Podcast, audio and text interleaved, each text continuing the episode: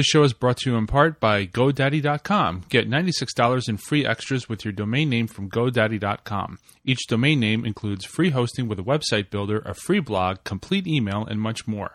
Plus, as a listener of the World of Warcast podcast, enter code WARCAST, that's W A R C A S T, and save an additional $5 off any order of $30 or more. Some restrictions apply. See site for details. Get your piece of the internet at GoDaddy.com.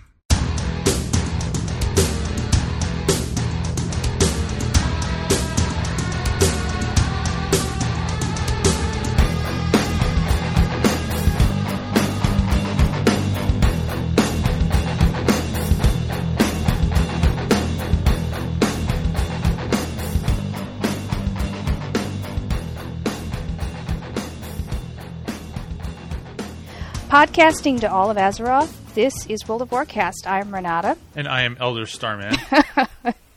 Yeah, I'm I'm Elder on my on my rogue as well. Got that uh, on the 25th, which I remember because my grandmother, who's 92, died on the 26th, which was completely expected. Um, we'd been kind of waiting for it for about a week, but. Uh, as one of the people in my guild said, uh, that it was kind of nice to work on an achievement that for honoring your elders during that time. So I'm dedicating my achievement to Graham. I also mention it just to mention why we've been a little slow this month getting things out because I've had that all to contend with, and you've just had the work week plus from hell. From hell. I was talking to Elisha last night. She says it's not a good time to be employed and it's not a good time to be unemployed. Yeah, I I agree with that because if you're working, you're in survival mode, and if you're not working, that's a whole different kind of suck. Yeah, a whole different kind of suck. And it's a too bad we don't like subtitle these episodes because that's what it would be right now. a whole different. Kind. Maybe I should start. Yeah. That's actually not a bad idea. A whole different kind of suck. no, no, no, no. That's uh, that's not us here, but No. it's been our life the past few weeks. But real life has invaded with a vengeance, and so we've been a little slow getting it up, out episodes. But are things calming down for you at all? No. Mm. Uh, I had a. All right. So our company has mandatory Fridays off for a month for cost cutting, and I had to go into work today. And today is Friday. Today is Friday. So no, it, it hasn't gotten better. I I think it will. We're I don't want to bore anybody with the details, but we're we're working on this project where neither me or my coworker have really done anything like this before. That's Uh, part of the thing that I have to do is 3D, and I, I, I've been doing 3D stuff for 25 years, but I'm I'm working with this API that I'm not familiar with, and Yeah. it's just not. It hasn't been good for me. So anyway, we're going to try to get on a little bit more of a regular keel for the rest of the remainder of the winter, but uh, January was a month best January left forgotten I in couldn't many sleep. ways. It was Yep. that bad. It, it was just one of those those situations where I would I would stress so much I couldn't fall asleep. I hear you. I mean, I jumped through the ceiling every time I heard the phone ring. So, Mm-hmm.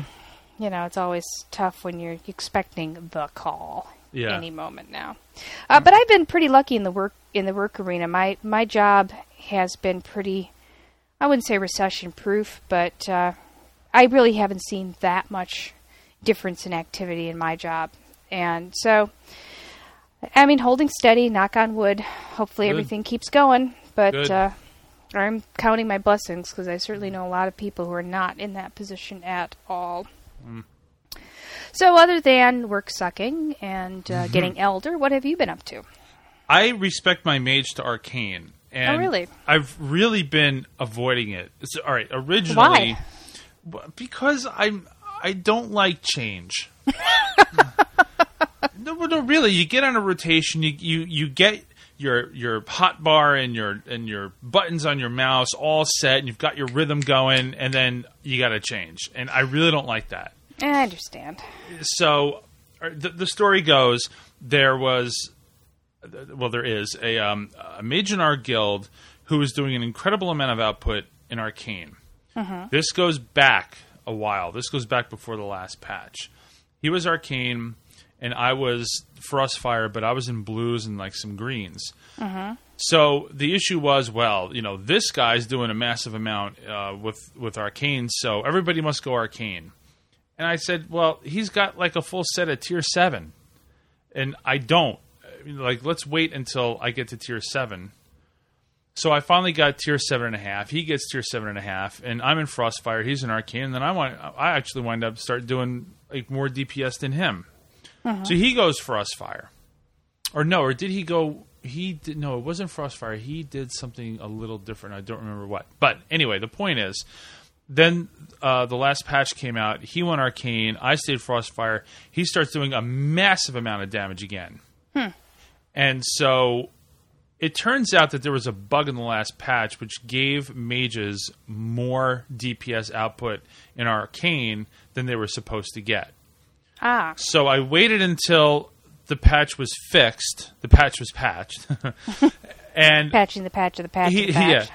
And he's actually still doing more DPS than Frostfire, though I did beat him. I believe it was on it was Patchwerk. I think I beat him on, but only by like barely, like a percent. But he dominated the rest of it along with a Shadow Priest.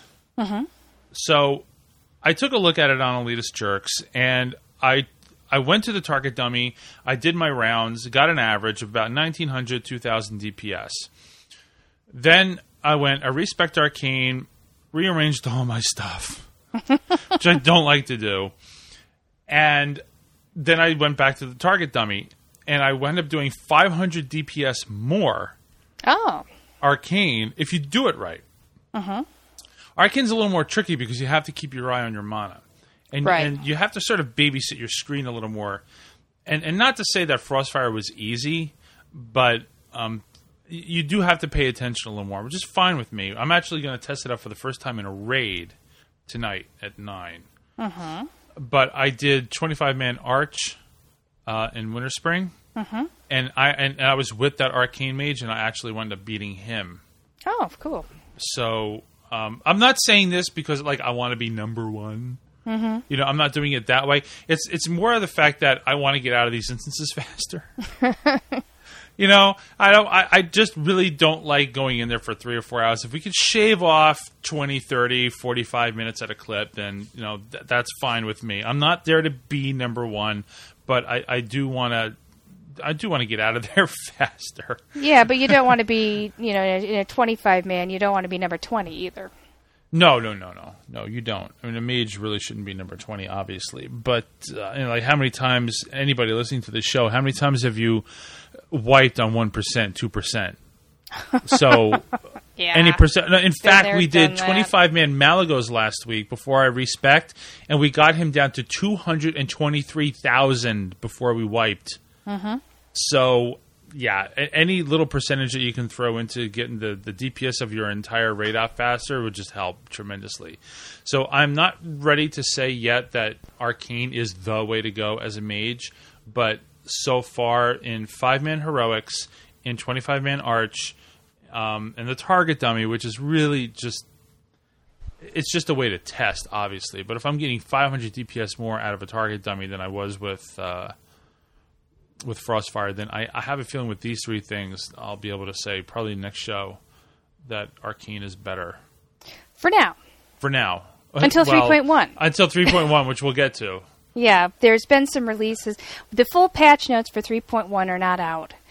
The test patch notes are not out. It's not available on the PTR, but some general things about P- about uh, 3.1, including quite a bit of change to mana regeneration and class changes, Mm-hmm. are coming out. We will be talking about that later in the show. And one thing that I want to mention, which is really important uh, for me and uh, and for the show actually, is that Cat Hunter, who hosted the DirecTV special for BlizzCon uh, for BlizzCon 2008, she was gracious enough to put up the clip of my interview with her and Geoff Keighley and, and Molly from Women of Warcraft, and and just I, I I I'm gushing here, but like thank you, thank you, Kat, for putting that up because I a friend of mine actually recorded it on VHS, and it it had one of those. If anybody knows, it had that VHS snow that went in and out. And I appreciated that, but I, I just didn't have a good quality version of it. So uh, it's on Vimeo, and I'm going to put up the link. Uh, and I just wanted to again thank Kat, who I know listens to the show. Thank you very much for putting that up. I, I really really appreciate it. And I got a haunted memento on the auction house. Oh, cool. They've been going up for about. They went as high. Auctioneer told me as high as seven hundred and fifty gold. And so I I saw one for five hundred. I'm like, nah, no, it's not worth it. And then somebody had one up yesterday for forty gold. Forty? You'd, Forty. I'd pick it up and resell it myself, but You know, I was thinking about that because you can hang on to it for a while. Mm-hmm. Because it's it's not soul bound. You're supposed to be able to throw it at people. Mm-hmm. And so I bought it, and I thought, oh, I could just like turn this around and sell it for. Eh. But I like having that little thing following me around. It's kind of cool. I like that. But anybody that's listened to the to the show knows that I'm a longtime pet collector. pets and toys and Pets and toys and, and all those things, and I'm up to mounts because I want that Drake. Right, right. Yeah, so Yeah. do I. And I'm, I've been also. Have you got? Do you have your mysterious egg from uh, Oracles? No, I haven't done that. I, I haven't. The way that I've been playing the game lately is log in, do the cooking daily, see if I have some time, and then log out because I got to work from home. Speaking of the cooking daily, Yeah. I was. I. I am still trying to get storm chops. I discovered. I. You haven't gotten them yet? Well, neither have I, but Well, I, I've been trying and trying and trying now for months to get storm chops, and I still don't have it. Well, I found out because my wonderful husband Kryler got storm chops in a Dalaran cooking bag. uh, killed him. Not really, but I was very jealous. And um, yeah, I discovered that uh, that the storm chops recipe apparently is available in the Dalaran bag. So now I'm doing both the Dalaran and the Shattrath quests, even though I've got all the recipes from Dalaran now. oh, But do you? I'm still doing them because I want storm chops. Uh, two things I want to mention because of that. One, have you gotten all 160 recipes for that achievement? I have 158. So, can you get the other two? Well, I have one of them is Fish Feast, but I'm Mm-hmm. not. I'm not 450 cook yet, so I can't memorize it. Oh, okay. But among the other ones, the choices I have are Savory Deviant Delight. Oh, that shouldn't be too hard. Um, I'm not paying 300 gold for it though. Oh. That's uh, that's the minimum I've seen it at. I've just got to go and, and wipe. Rum Tum Tuber Surprise, Remind me where that comes from. Dire Maul. Right. Um, that Dirge's Kickin' uh, Chimaerok Chops, which is That's a the big event for from AQ, right? no BWL, Oh, BW. Right, right, right, right. and Storm Chops. Those are the only recipes I am missing right now. It's Ah. driving me nuts. And yes, I went and I I have even all the Alliance Quest recipes like the Kaldorei spider chop or spider kebabs and the tasty lion steak, which you could only get if you're Alliance. But I rolled up a death knight just to get those recipes because the tasty lion steak recipe requires level thirty.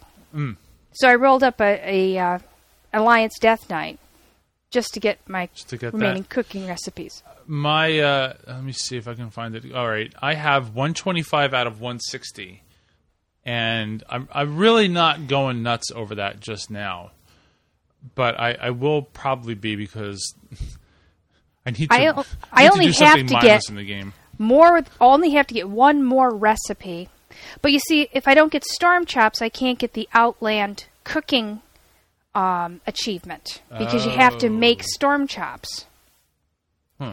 So I, I I need to get Storm Chops. I'm just I'm just determined that Storm Chops is going to be recipe 159 or recipe 160. 'cause the other one's Fish Feast, which I've already got. I just need to get 11 more points of Hmm. cooking to be able to memorize it. Uh, I wanted to mention something. Speaking of achievements, I was looking through the list today, Mm-hmm. and I haven't looked through the list because I've been focused so much on Lunar Festival. There are two new ones: Yes, Under pest general. control. Pest control and to all the squirrels who shared my life. Yeah, I'll- that one becomes available after you finished all the squirrels I've loved before. Oh, was it there? Oh, maybe. Uh, maybe. I Pest control is available right from the beginning now, okay. but to all the squirrels have shared my life is the follow up to to all the squirrels I've loved Oh, before. maybe I just And- didn't notice it. no, it's that one was not there until the last patch, along with pest control. Okay. Pest control is the opposite of um, to all the squirrels I've loved before. You have to kill critters like adders and snakes and maggots and and spiders and all sorts of things. And like before, some of them are in Old World and some of them are in uh, Northrend. Mm-hmm. And to, to all the squirrels have shared my life is a bunch of things like you know tundra penguins and such, which are all in Northrend. Yeah. So yeah, I, I noticed those too. Also on the achievements, I got an achievement that I was sure I was never, ever, ever, ever, ever going to get. Minesweeper. No, I got that one quite a long time ago. Oh, okay. Which one? The safety dance.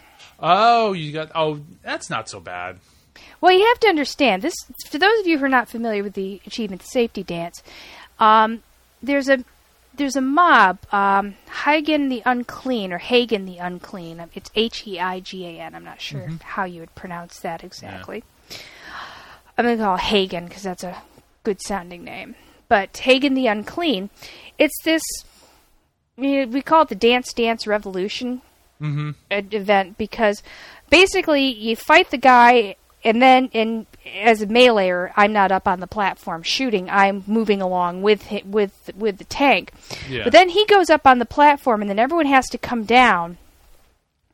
And you have to move from one area to the other without getting killed because while you're moving the the area behind you or in front of you depending on which way you're going mm-hmm. shoots up this really bad stuff which kills you. Goo. Goo yes shows up this green goo that, that kills you if it touches you Actually, it doesn't. If you put up Mana Shield, I found that out. well it did me until i got about 2000 more hit points but it was mm-hmm. killing me instantly first well you have to go you know you, it's, it's sort of like a, a wedge shape and there's four areas so